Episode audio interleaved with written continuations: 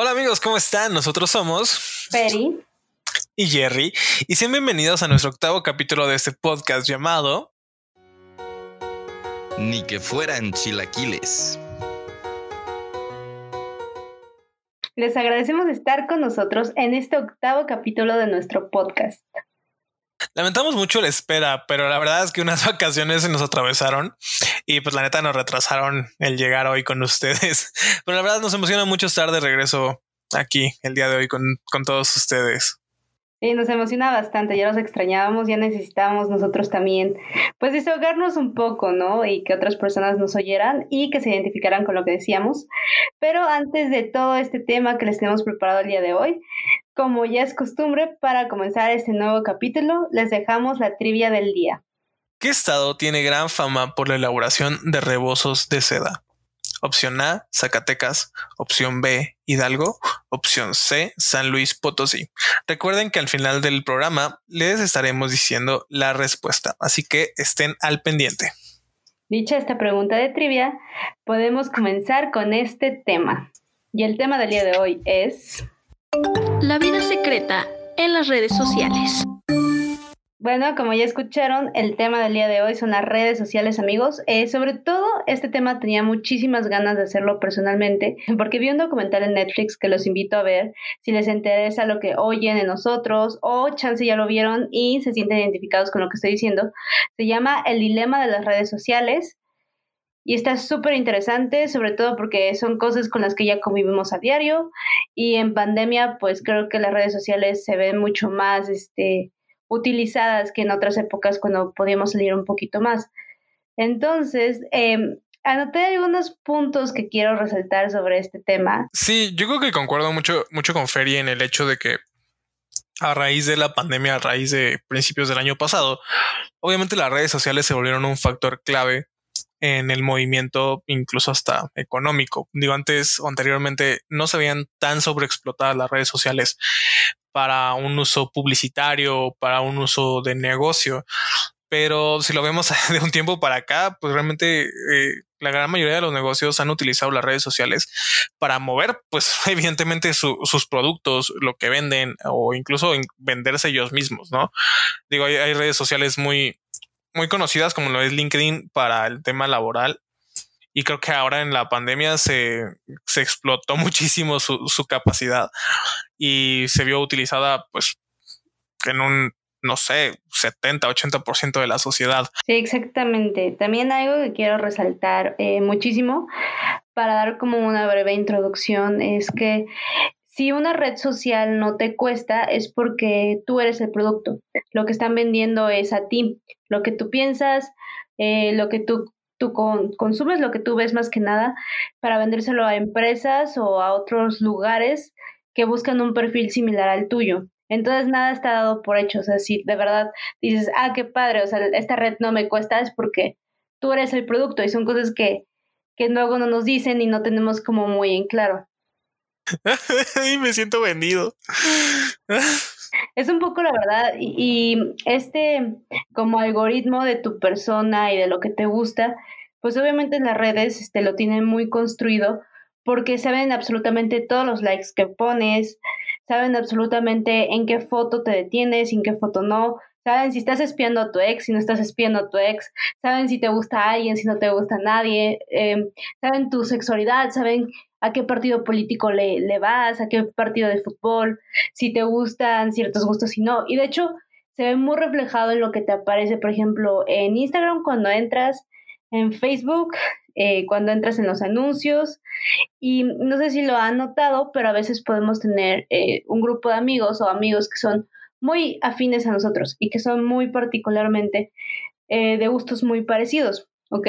Y tú dirías, ok, las redes sociales como Facebook o Instagram serían como muy parecidos si nos gustan cosas similares, pero ni siquiera eso es similar, porque si haces la comparación con esos amigos, lo que le va a aparecer en su inicio va a ser completamente distinto a lo que a ti te va a aparecer en su inicio, porque siempre va a haber diferencias, y eso es lo, lo increíble y el algoritmo está tan cañón y tan bien hecho que ni siquiera ellos pueden controlar, o sea, no saben quién está como detrás de ese control, o sea, ellos simplemente hacen el algoritmo y el mismo algoritmo se va transformando y evolucionando en lo que tú eres como persona. Sí, creo que esa evolución se ha visto, se ha visto mucho. Digo, si nos remontamos a, no sé, 20 años atrás, pongámonos en el 2001, realmente pues las redes sociales a qué se limitaban? Al correo electrónico, a un, no sé, sinceramente, a mí no me dejaban usar redes sociales en el 2001, entonces desconozco cuáles puedan ser las, las redes sociales, pero bueno, había como tipo foros o páginas de chat, tengo entendido. Incluso Franco Escamilla hizo un monólogo bastante conocido en el cual habla de esto, ¿no? Que conoce a una persona en, una, en, un, en un sitio de chat que incluso no, no, tú no salías con tu nombre, pues con tu nombre, ¿no? Sino tú ponías un, un, avatar, por decirlo así, un nickname, y así te ubicaban todos, ¿no? Entonces, y, era, era un problema porque si al día siguiente alguien te lo ganaba, ya no podías entrar con ese nombre, ¿no? Entonces hasta te podían robar ahí la personalidad y hasta el ligue, ¿no? Estabas ligando con alguien como este máquina de fuego con golosa 69 y alguien más entraba como máquina de fuego y decías, chale, ya usurpó mi identidad con mi ligue, ¿no? Likes si entendieron la referencia a la familia peluche. Ya, ya nos exhibiste. Ya. Entonces ahí vemos cómo el, el eh, pues antes las, las salas de chat pues se, se limitaban a un sitio, ¿no? Y ahora lo vemos con un, con un WhatsApp, con un Facebook, con un Messenger, con un Telegram, que realmente ya, ya no existe esa limitante para tener una sala o un, o un chat con alguien. Pues ya incluso se hizo algo tan común que ya no, ya es más común el comunicarte por medio de una red social que el comunicarte por teléfono, ¿no? O sea, es que eh, ahora le marcas a alguien y es como, güey, ¿por qué me estás marcando?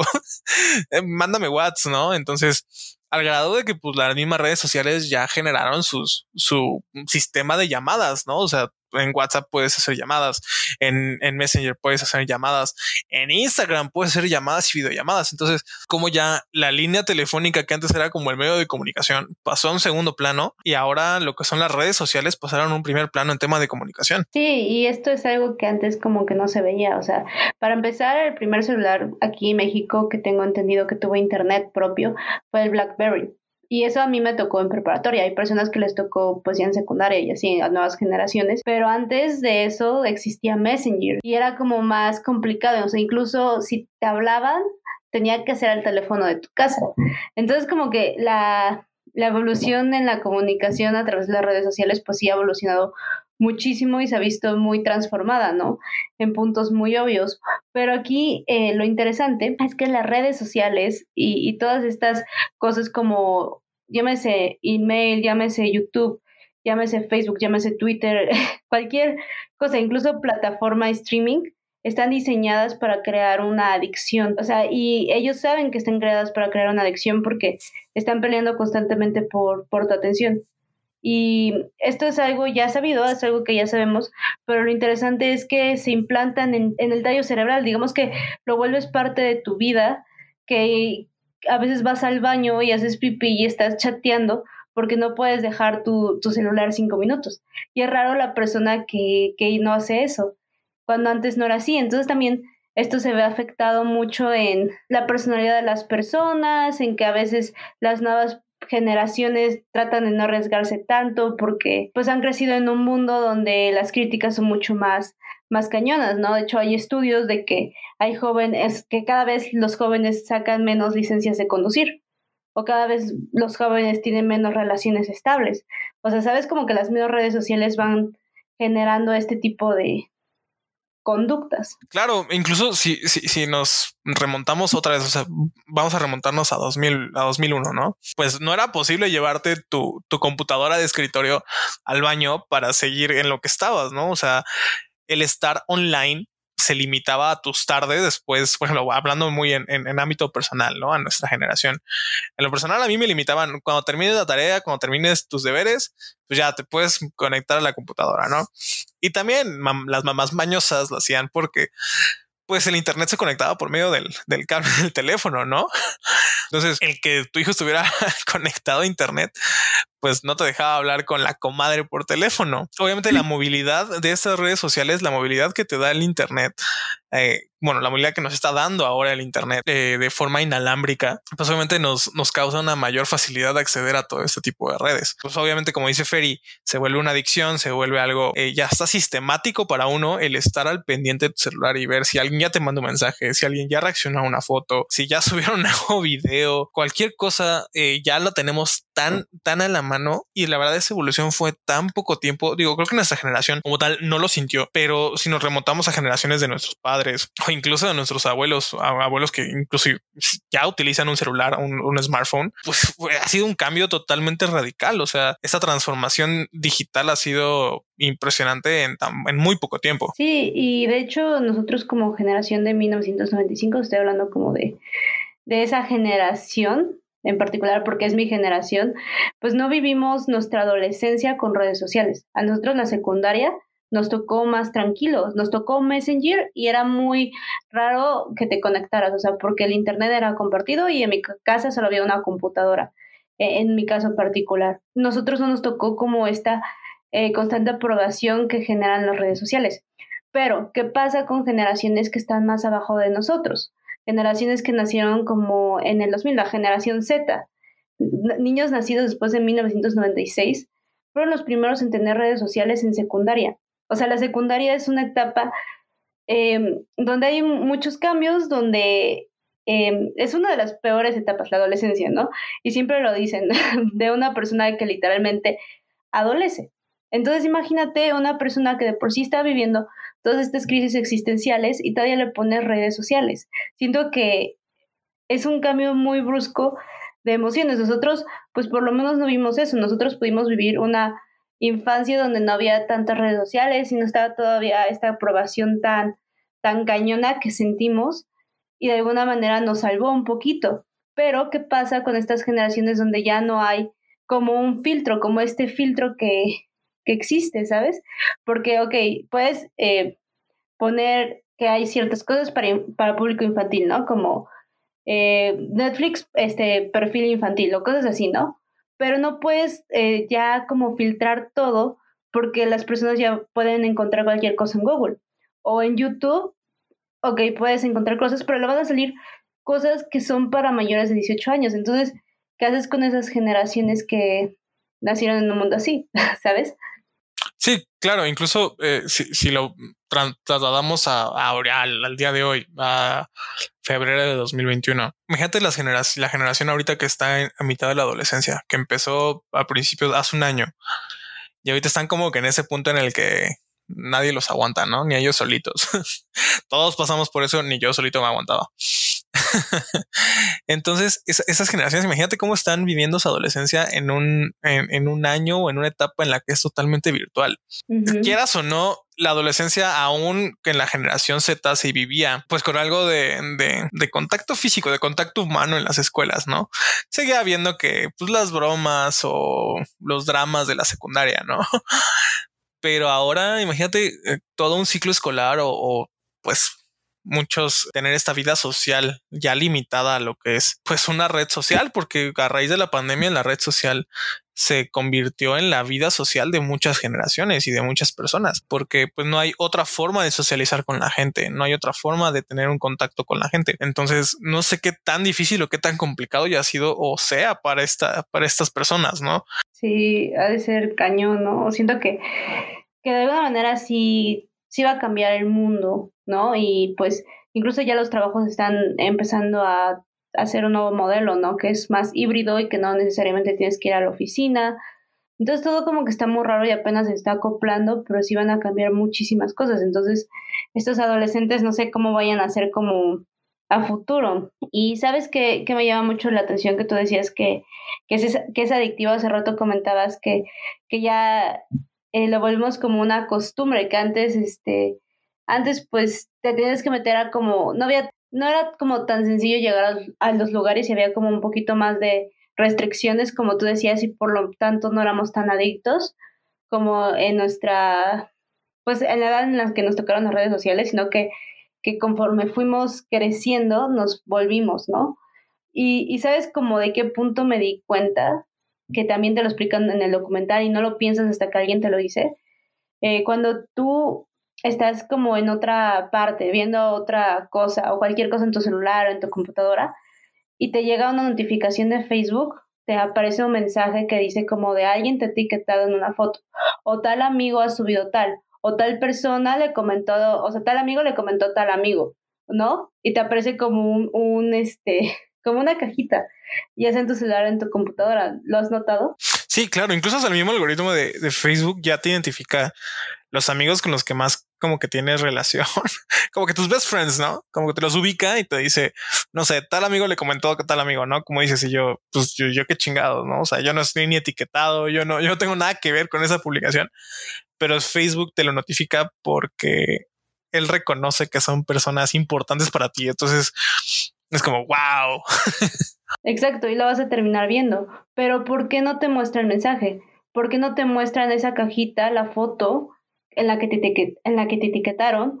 O no te muestran esa cajita este, la publicación sin que tú tengas que darle clic a eso y que te mande directo a la red social.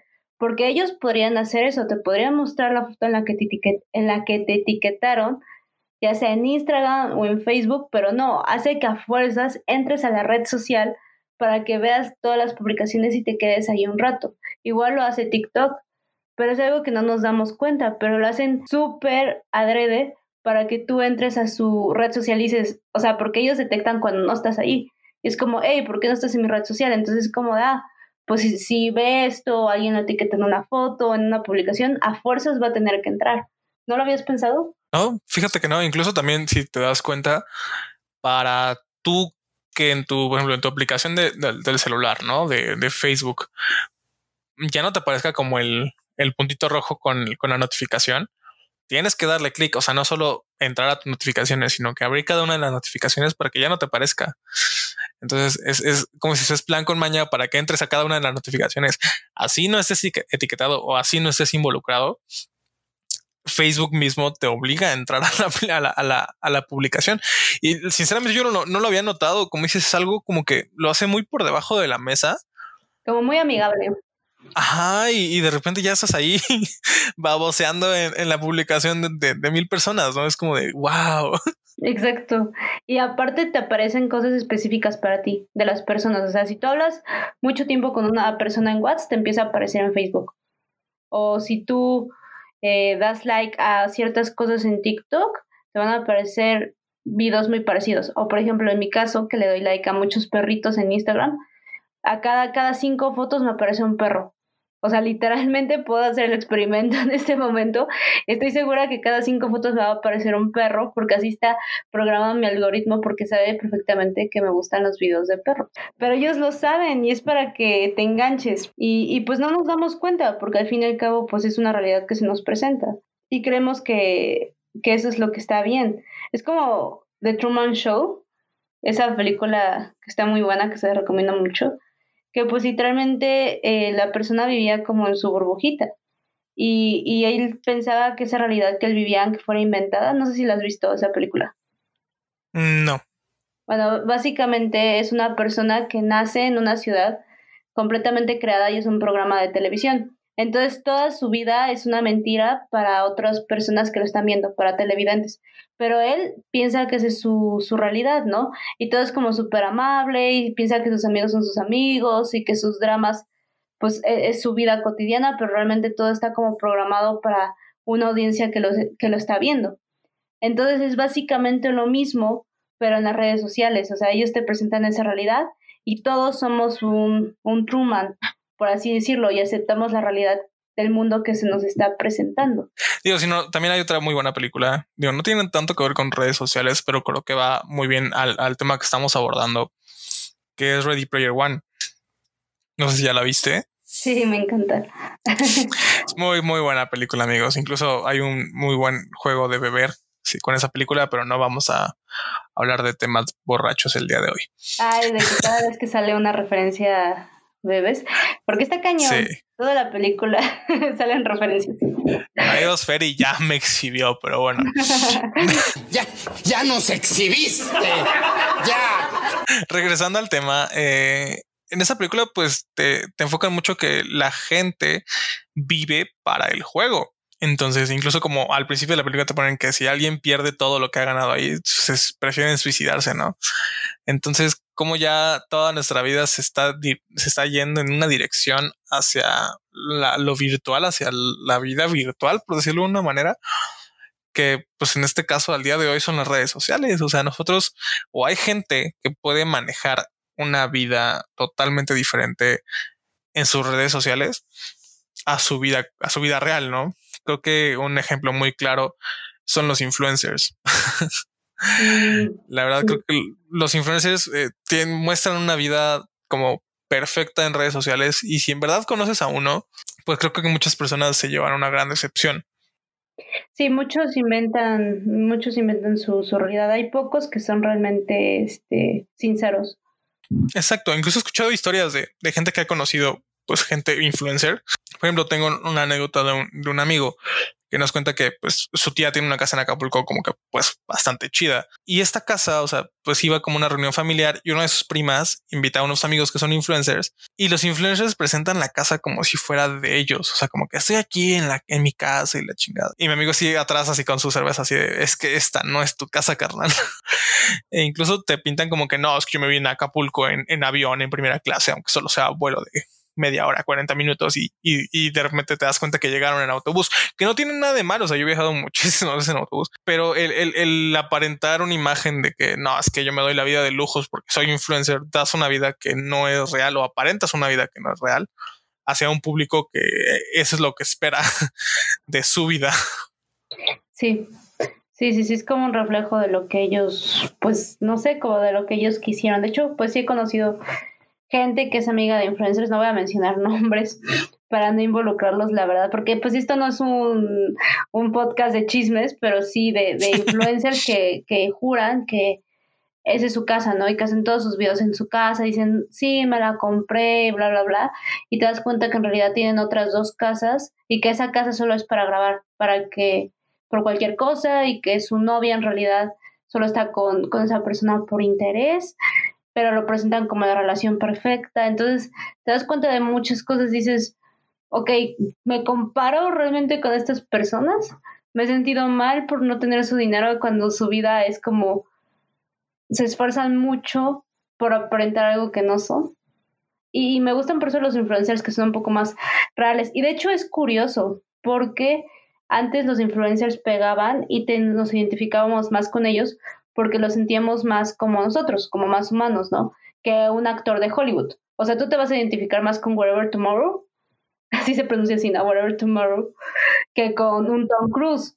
¿Estás de acuerdo? Entonces es como, por eso fue el hit los influencers, porque fue como un, ah, ok, me identifico más con Whatever porque pues empezó de abajo, estudió en una escuela normal como yo, no, no, no nació siendo guapo, y, pegó por su carisma, ¿no? Y eso es como fue el boom, pero como que las cosas fueron evolucionando y agarró un poquito otro camino y pues justo se repitió esas cosas. Y no digo que todos los influencers, porque hay influencers que son como muy sinceros y son muy, muy ellos, ¿no? Y, y demás, pero hay otros que sí presentan una realidad que, que no es suya. Claro, y bueno, hablando de, de influencers de la época, digo que los influencers de antes eran los los que posteaban como sus blogs, ¿no? Su blog escrito. Y que mucha gente era como que voy a leer el blog de este, de este vato porque me identifico, porque escribe cosas muy chidas sobre su vida. Y así había gente que se volvía famosa porque no la conocías por su imagen, la, conocía, la conocías por lo que escribía. Incluso esto se, se, se, parodia mucho en How I Met Your Mother, ¿no? Con, con el blog de Barney, que llega un punto en el que dicen, ¿por qué no lees mi blog? Pues que los blogs ya no se leen, carnal.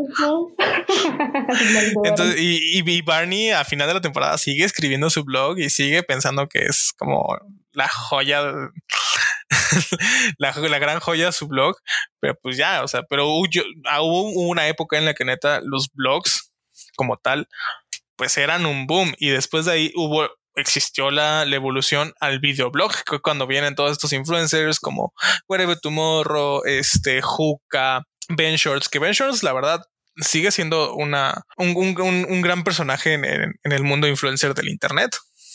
Sí, ya no tiene el mismo impacto. Obviamente, pues Luisito Comunica superó a todos en números, pero aunque no lo crean, eh, yo sigo viendo Avengers porque hace como eh, reseñas de él comiendo cosas súper raras con una de sus mejores amigas y se me hace como muy natural. No sé. Sí, hay, como te digo, hay, hay como que muchos influencers que hasta cierto punto continúan con, con lo que empezaron. Pero pues, por ejemplo, si nos vamos a, a Cruz, no sé cómo se les llame, como por ejemplo el de Wherever Tomorrow, que pues de repente cada quien se fue por su lado, ¿no? Ajá, el Wherever Tomorrow Crew, ajá. Que de repente cada quien está por su lado, empezaron a hacer las cosas que les gustan, pero también está cool porque, bueno, cada uno tiene su, su, no sé, su pasión, por decirlo de una manera. Y pues cada uno se fue por, por su lado, ¿no? O sea, yo hasta cierto punto en 2011, 2012, sí seguía mucho como que ese crew en YouTube y de repente, no sé, ya ves a Fede Lobo con videos de películas y de, y de videojuegos, ¿no? Que es lo que le gusta a, no sé cómo se llama el otro, el otro vato que le gustaba mucho fútbol y también tiene su canal de fútbol, ¿no? Eh, Luisito Rey en algún momento también fue, o sea, separándose de, del Wherever Tomorrow Crew, pues hizo todo un, un imperio, por decirlo así, con su canal, ¿no? Desde mi punto de vista, creo que el boom de los youtubers ya está llegando a su fase final. Ahorita realmente el boom o los nuevos influencers se están naciendo o están creciendo en TikTok. Sí, un poquito. ¿Quién sabe qué vaya a suceder con, con las nuevas generaciones de como influencers? Entonces, quién sabe la verdad. Y la verdad es que nosotros como generación, nuestra generación, o sea, vimos, vimos nacer una red social como lo es YouTube y generar personas famosas desde cero. Que nosotros generábamos, no que la televisión te daba, porque pues ellos generaban contenido de lo que nosotros estábamos pidiendo. Entonces fue como la primera vez en los que nosotros teníamos el poder de no guiarnos como con empresas grandes como Disney, ¿no? Que te ponía como a los típicos estereotipos, sino como de nosotros elegir a quién seguir y a quién no. Y eso es, sí, justo fue el boom. Sí, exacto, como dices, poniendo muy en específico el caso de Disney, o sea, Disney te presentaba un Zac eh, Nick te presentaba, o no sé, un Drake Bell, o te presentaban, no sé, a los Joe, a los Jonas Brothers y decías, wow, o sea, y de repente bajas a YouTube y te presentan gente, como dices, más real. Más afín a ti. Exacto, te presentan un Wherever Tomorrow, te presentan un Luisito Comunica, te presentan un Venture, te presentan un, no sé, muchísimos que, que tuvieron como ese boom, un Pepe Problemas.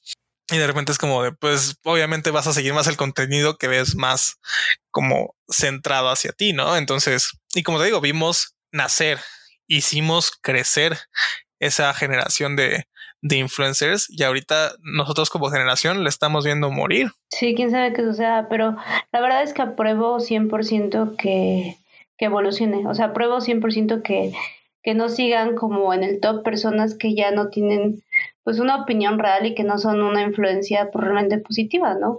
Como lo hemos visto en muchos casos, en muchas polémicas y demás. Entonces siento que está bien que de alguna manera pues mueran ciertos canales, ¿no? O sea, no es como el fin para ellos, o sea, al fin y al cabo pueden conseguir otro trabajo, pero siento que está bien que, que dejemos de ver ciertas cosas y que también nos demos nosotros cuenta como generación, como qué ver y qué no. Sí, claro, a final de cuentas, eh, pues todo va evolucionando y los temas que ellos veían en su momento, pues eran temas que causaban mucha influencia, mucha, no sé, como que jalaban, atraían mucho, muchos espectadores. Pero pues ahora como que ese contenido pues ya no es de tanta relevancia para las generaciones de ahorita. Entonces, pues obviamente, así como el mundo va evolucionando, pues ellos tienen o evolucionan o, se quedan ahí, ¿no? Entonces. Eso es lo malo de vivir, de, o sea, creo que eso es lo malo de vivir de la aprobación social, ¿sabes? Que es lo que pasa mucho con ellos, que literalmente pues su carrera depende de la aprobación social y pues también creo que nosotros nos vamos envueltos en eso como con lo que nosotros publicamos. O sea, porque al fin y al cabo, o sea, ¿tú cuál crees que es la red social que más, este, como afecta emocionalmente a las personas, aunque no lo digan? En tu percepción, o sea, no es como datos científicos, o sea, en tu percepción de Jerry, ¿cuál crees que es la red social más tóxica? Híjole, yo creo que Instagram. Yo también, yo también creo que Instagram, más que nada porque Instagram es una red bien, um, ¿cómo decirlo?, maquillada. Como que solo vamos a presentar ahí como lo mejor, si viajamos, si tenemos muchos amigos, y, si te das cuenta, lo primero que tú ves al entrar al perfil de alguien es como cuántos seguidores tiene, pero porque está como colocado estratégicamente ahí, porque lo primero que ve el ojo es como el punto derecho, ¿no? Entonces los seguidores están en el punto derecho. Entonces está cañón porque lo primero que vemos es como de, o sea, ya, ya es entendible que hay personas que van a ser más sociables que nosotros y personas que van a ser menos sociables que nosotros, pero como que ahí lo vuelven algo como muy importante, como maquillado y ya lo ponen un poquito más a la vista. Y ahora ya todo el mundo lo puede ver, lo cual lo vuelve un poquito más, se siente un poquito más esta presión. Y no solo por eso, sino por las fotos que suben o, que, no sé, como que ya buscamos mucho la aprobación con likes, con seguidores. Y, y aunque tú digas como de, ah, no, pues no sube, si no me importan los seguidores, siento que a todos nos ha llegado a afectar. Claro, y a, final de cuentas, ¿qué tanto es bueno o qué tanto impacto tiene el que tengas tantos seguidores o que tengas muchos o pocos seguidores? No, o sea, a final de cuentas, creo que mucha gente lo ve como algo de vida o muerte. Incluso yo he conocido a personas que de repente suben una foto y se esperan, no sé, 40 minutos y si no llegan a tanto número de likes, la borran y dicen, no, es que ahorita no es buen horario para subir fotos. Y es como de, a ver, la vas a subir porque quieres subirla o porque quieres que el mundo vea todo ese desmadre, ¿no? Porque, por ejemplo, hay mucha gente, incluyéndome a mí, que tenemos nuestra, por ejemplo, yo tengo mi perfil de Instagram privado. Y realmente, pues si subo algo es más como que, ah, pues si tiene likes bien, si no también, o sea, no es algo que me afecte, pero sí conozco a gente que es como que muy así de, no, es que, digo, güey, súbela ya, no, es que si la subo ahorita, no va a tener tantos likes como si la subo en tal hora que es cuando más la ven. Es como de mm, qué tanto importa que tenga muchos o pocos likes. O sea, a ti, pero hay veces que sí afecta, ¿sabes?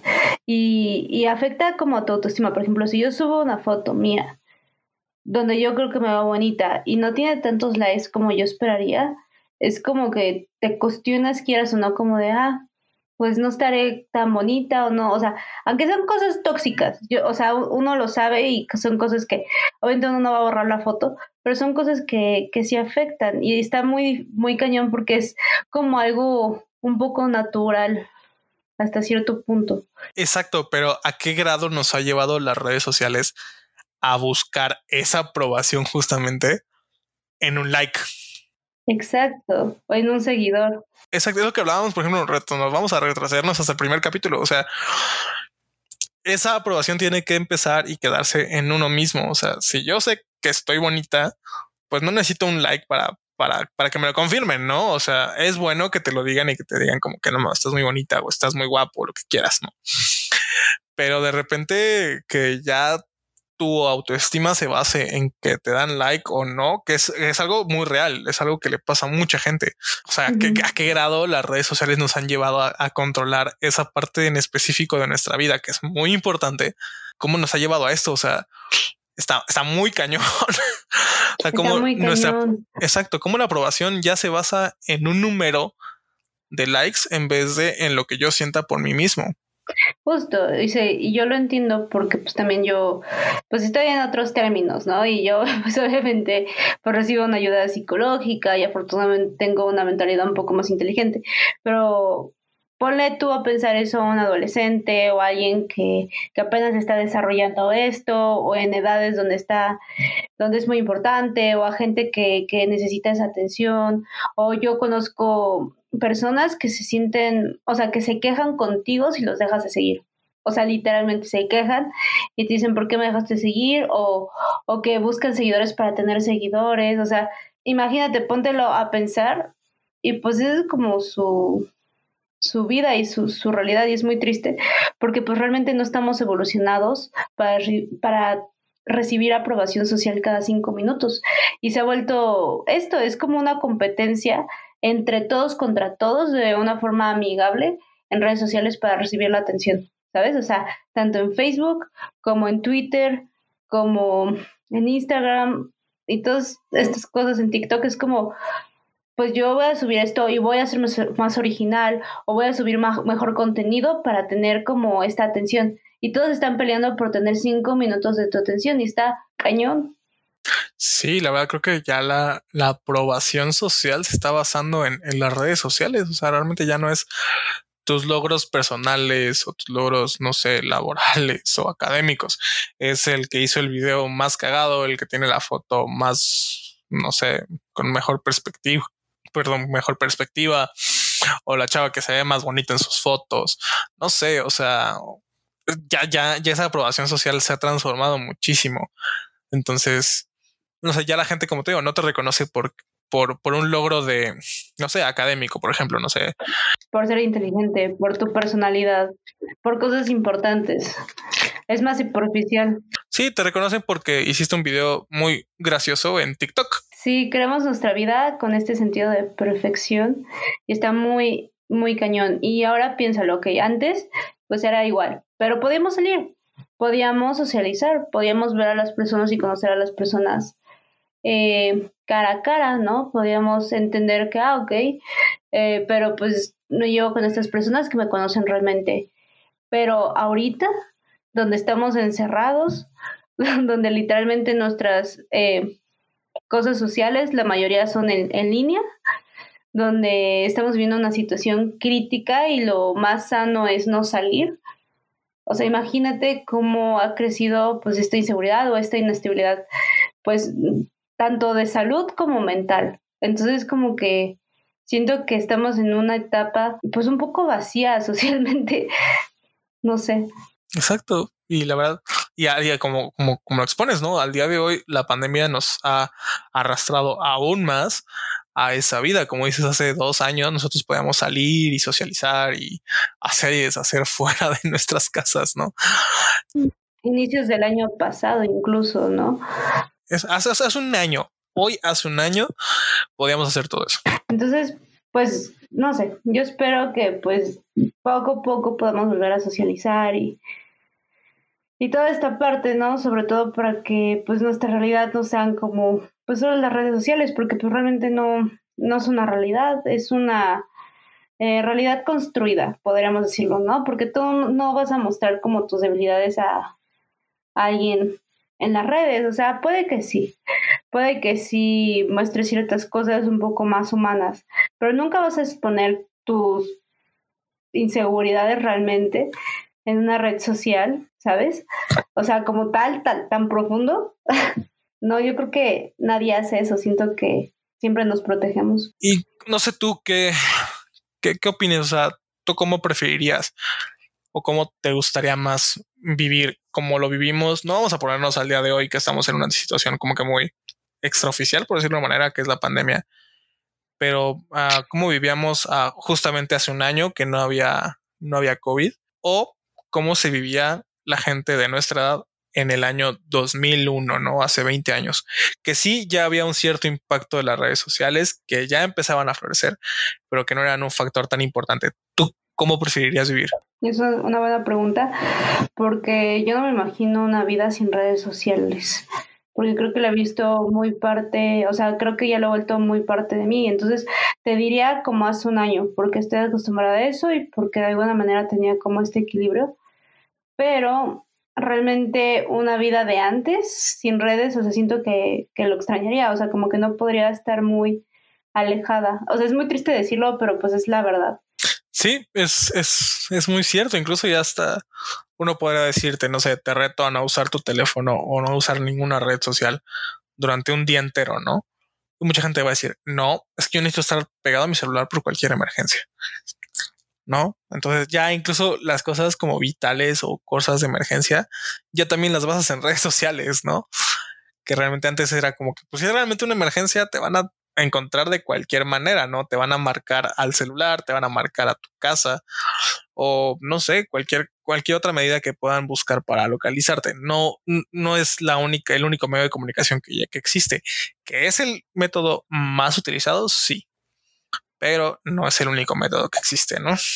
Pero nosotros mismos o la evolución de esto nos ha llevado a que se convierta en el único método de comunicación existente, entre comillas, para nosotros.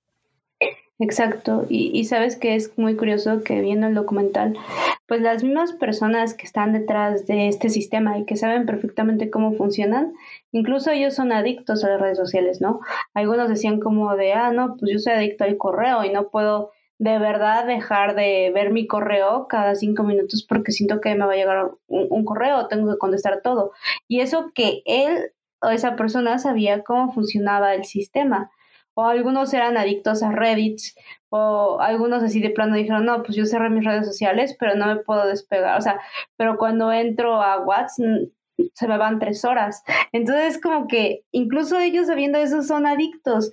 Y eso es lo que se llama ese cañón, que, que está tan bien diseñado que tú no puedes salir de eso, que tú te sientes raro o incomunicada si, si sales de estos medios. O sea, obviamente hay personas que, que son un poco más desapegadas a redes sociales, ¿no?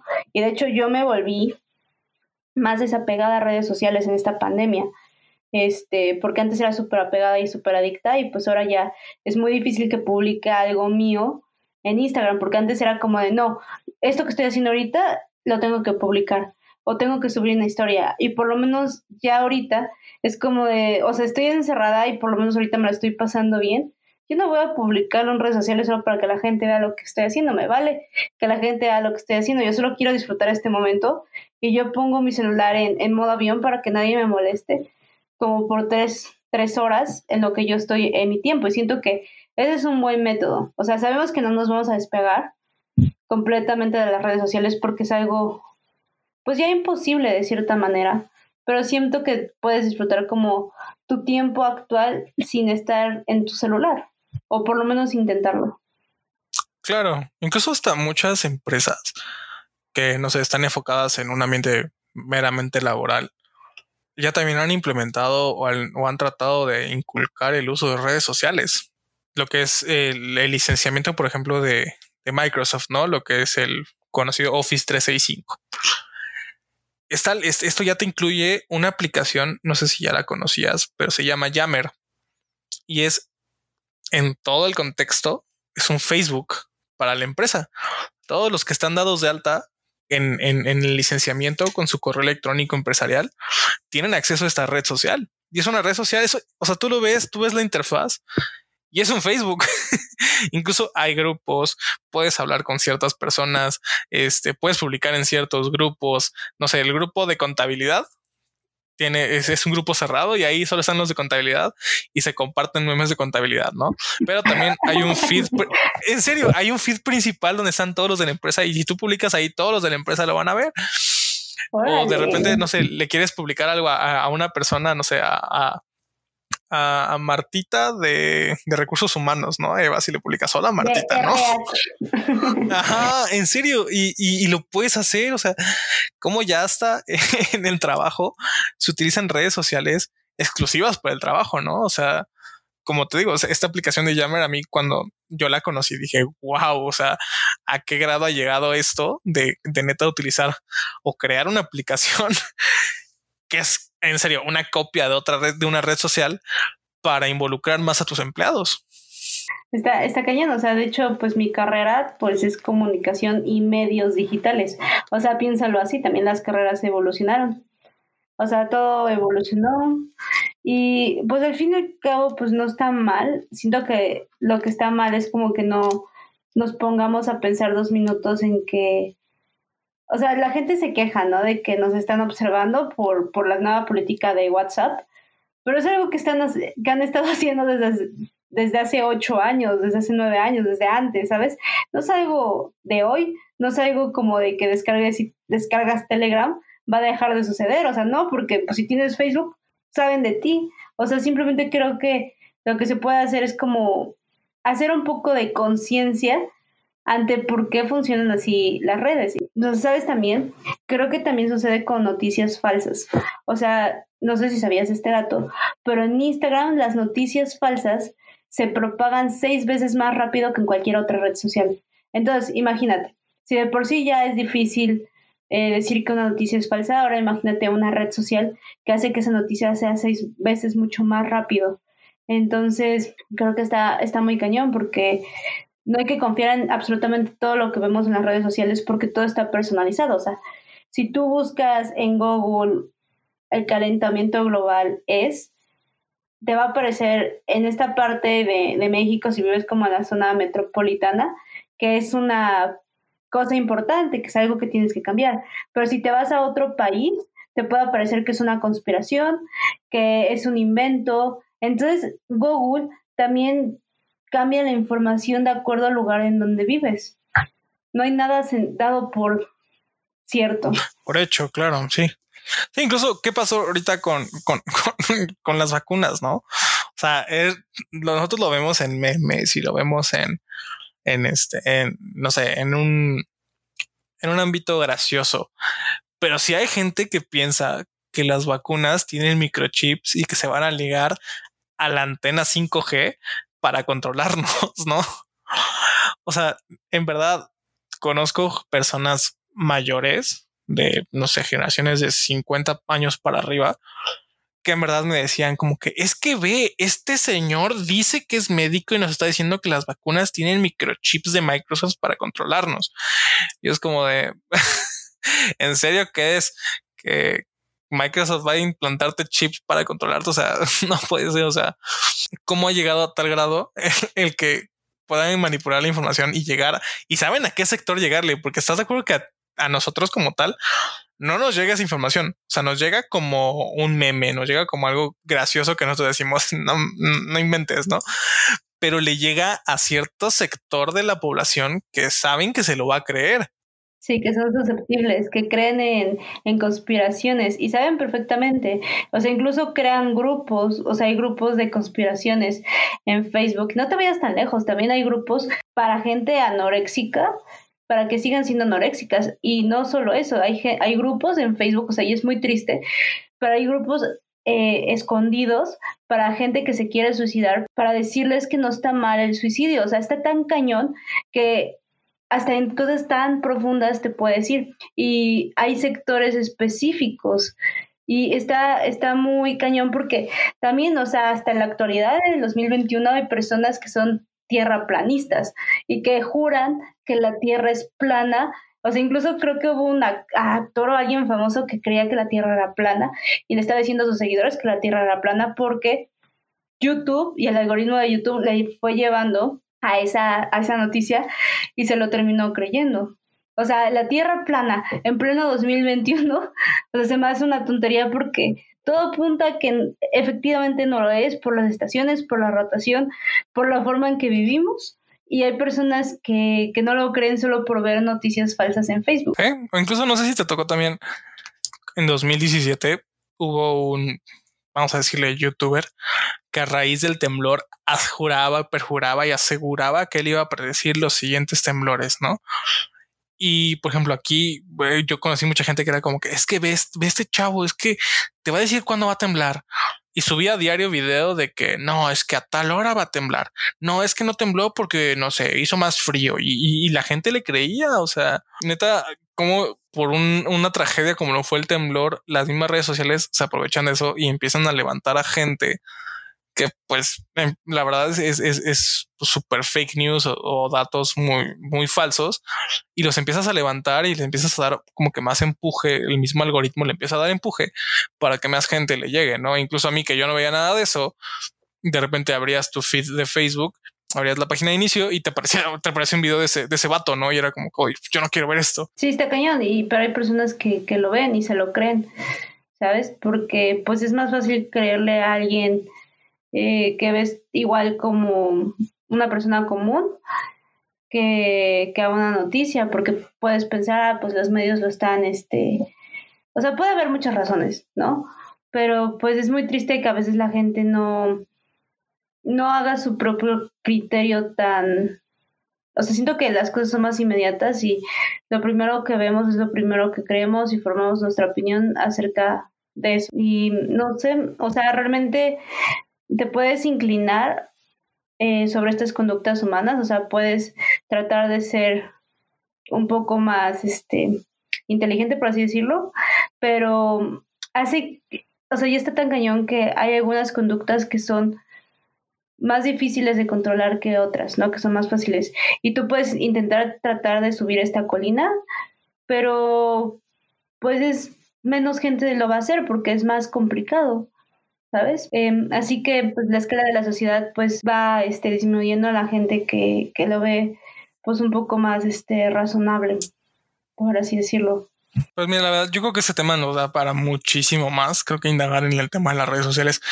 Podríamos hacer incluso hasta un capítulo por, por red social. Sería bastante interesante tocar, tocar en algún momento algo así. Pero bueno, Feri, no sé, eh, ¿alguna conclusión que nos, que nos quieras compartir?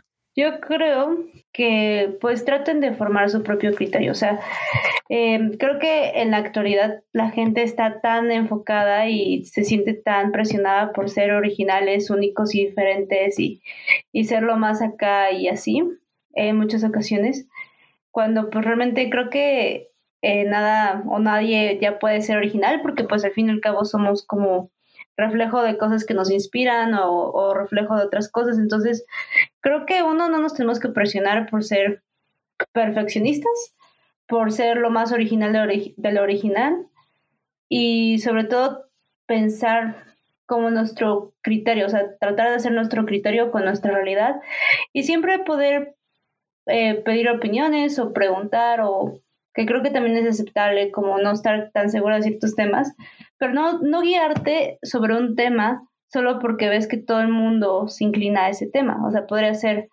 como un consejo que puedo dar. Mi, mi conclusión sería que las redes sociales son muy buenas, sí, pero a la vez también pueden llegar a ser muy malas. Son un arma, son un arma de doble filo. Pero, Buscar el pues, equilibrio, ¿no? Buscar el equilibrio y también alejarte un poco pues de las redes sociales y, y no darles el tiempo que ellos quieren que les des. O sea, creo que eso es una buena solución. O sea, tú date tu tiempo sin redes sociales cuando puedas dártelo, ¿no? O sea, cuando estés hablando, incluso comiendo con, pues en la, en la comida, deja tu celular 40 minutos o media hora sin ti y disfruta, disfruta ese momento. Y así como poco a poco, es como un buen consejo. Exacto, la vida no se va a acabar porque no revises Facebook o Instagram durante 40 minutos. Exacto. Como les digo amigos, este tema nos daría para mucho, mucho, mucho, mucho más. Pero ya se nos está acabando el tiempo y tampoco queremos que dure una hora y media este podcast. Entonces pues vamos a empezar a cerrar un poquito esto y queremos decir lo de la trivia, que como siempre les repetimos al final del programa, la trivia que les dijimos al inicio. Perfecto. Les voy a repetir la trivia con las opciones y al final les voy a dar la respuesta correcta.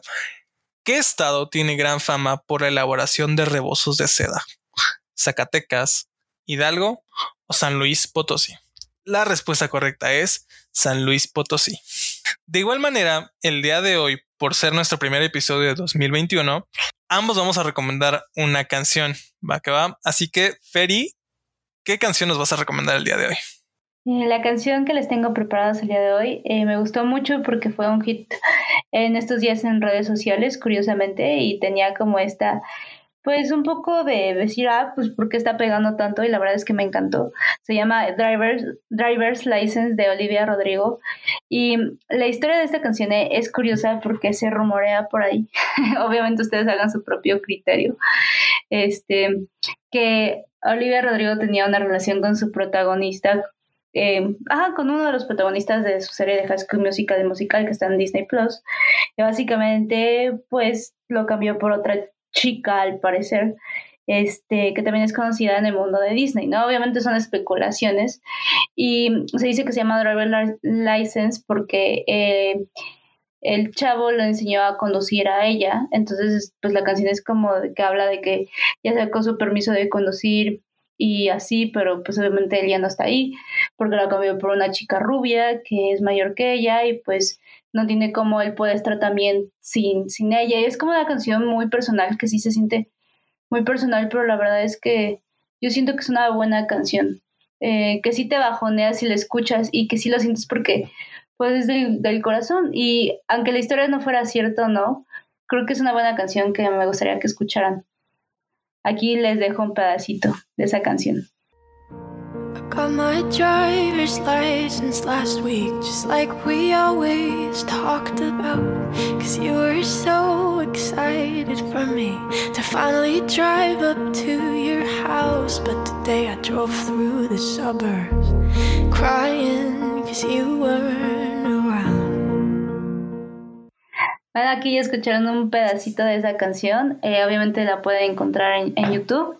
Está súper padre también el video musical. Pero, Jerry, ¿qué canción nos traes el día de hoy? O sea, yo les traigo una canción. La verdad no está nada tan profunda y no ha tenido nada de chismes.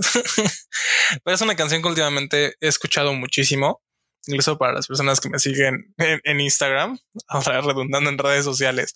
Este, la, he compartido mucho. Es una canción que me gusta mucho. Se llama NVM de Simple Creatures. Esta banda en especial es, como que muy emblemática para mí porque la formaron eh, dos vocalistas de mis bandas favoritas, el vocalista de Blink 182 y el vocalista de Old Time Low. Entonces es una combinación bastante curiosa y en general esta canción está muy, muy, muy chida y me gustaría que la, que la conocieran y que la escucharan. Entonces les dejo aquí igual un cachito de esta canción.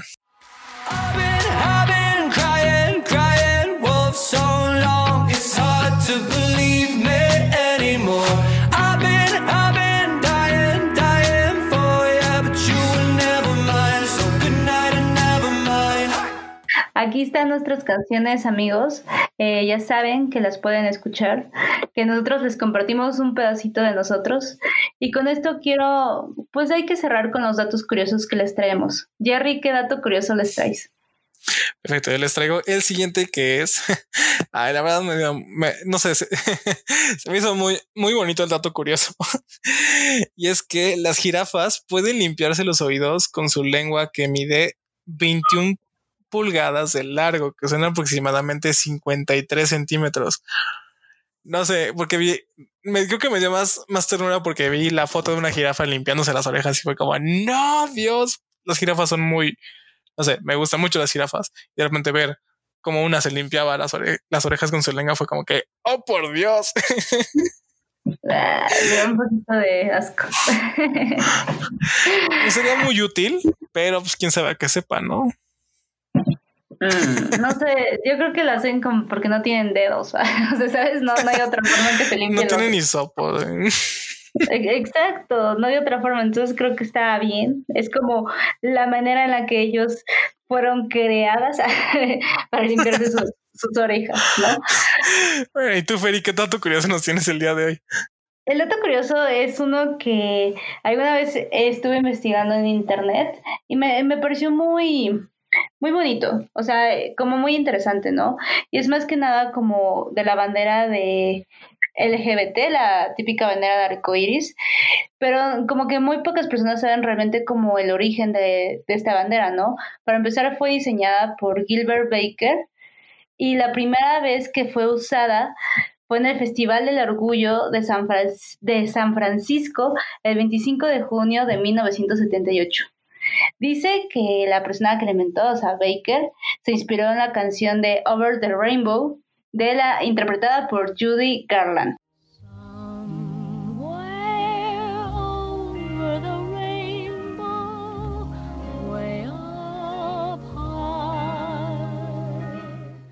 Entonces, pues básicamente se inspiró en esa canción para crearla.